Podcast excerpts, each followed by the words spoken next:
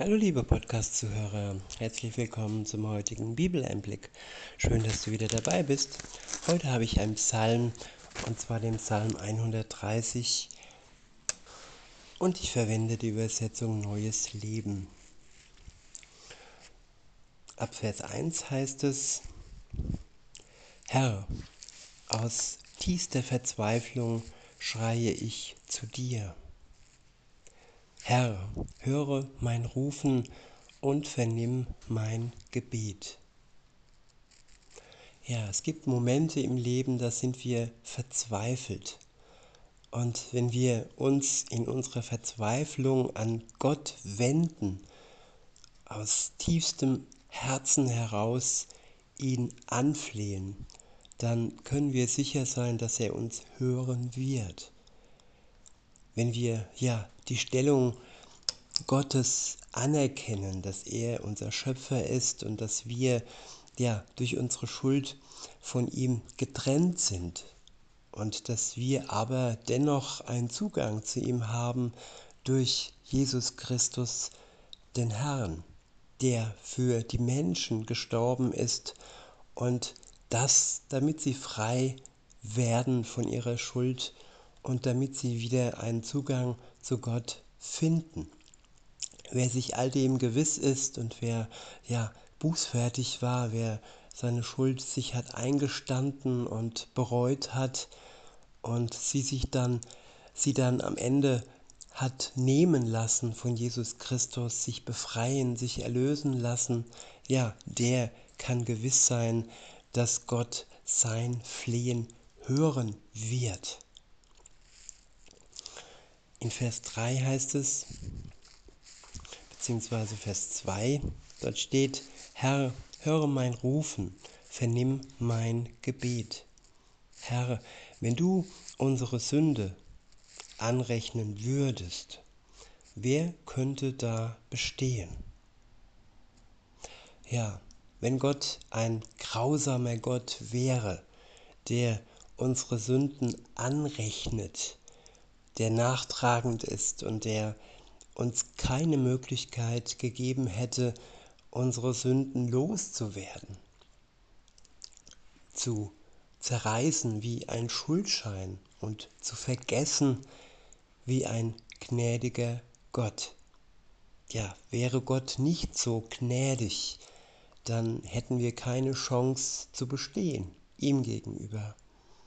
Aber weil Jesus für unsere Schuld gestorben ist, sind wir ja frei von dieser Last und haben Zugang zu Gott. In Vers 4 heißt es, doch du schenkst uns Vergebung, damit wir lernen, dich zu fürchten. Ich wiederhole, doch du schenkst uns Vergebung, damit wir lernen, dich zu fürchten. Ja, Gott schenkt uns Vergebung, damit wir lernen, ihn zu fürchten, ihn zu respektieren, ihn wertzuschätzen. Die Vergebung ist etwas, die uns ja andächtig macht, die uns dankbar macht, die uns in Verbindung in eine Beziehung bringt mit Jesus Christus. In Vers 5 heißt es, ich hoffe auf den Herrn von ganzem Herzen und ich vertraue auf sein Wort. Ich wiederhole, ich hoffe auf den Herrn von ganzem Herzen und ich vertraue auf sein Wort. Ja, auf Gott hoffen und auf sein Wort vertrauen. Das ist eine feste Burg, eine unerschütterliche Burg. Und es ist Gewissheit, es ist eine beständige Hoffnung, die nicht enttäuscht werden wird. Und sein Wort ist ein Versprechen, das nicht gebrochen werden wird. In Vers 6 heißt es, ich warte auf den Herrn mehr als die Wachen auf den Morgen. Ja, mehr als die Wachen auf den Morgen. Israel, hoffe auf den Herrn, denn der Herr ist gnädig. Ja, auf Gott hoffen kann man nur, wenn es ein gnädiger Gott ist. Und weil er ein gnädiger Gott ist, können wir uns freuen und glücklich sein. Ich wiederhole Vers 7 und fahre fort. Israel hoffe auf den Herrn, denn der Herr ist gnädig und sein Erbarmen ist groß.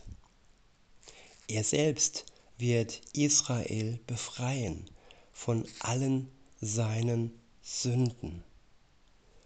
Ja, Gott wird jeden Menschen befreien von allen seinen Sünden, wenn er dies möchte, wenn er sich ihm nähert, wenn er ja das Geschenk der Erlösung entgegennimmt, dann wird er tun, was nötig ist, um uns zu befreien.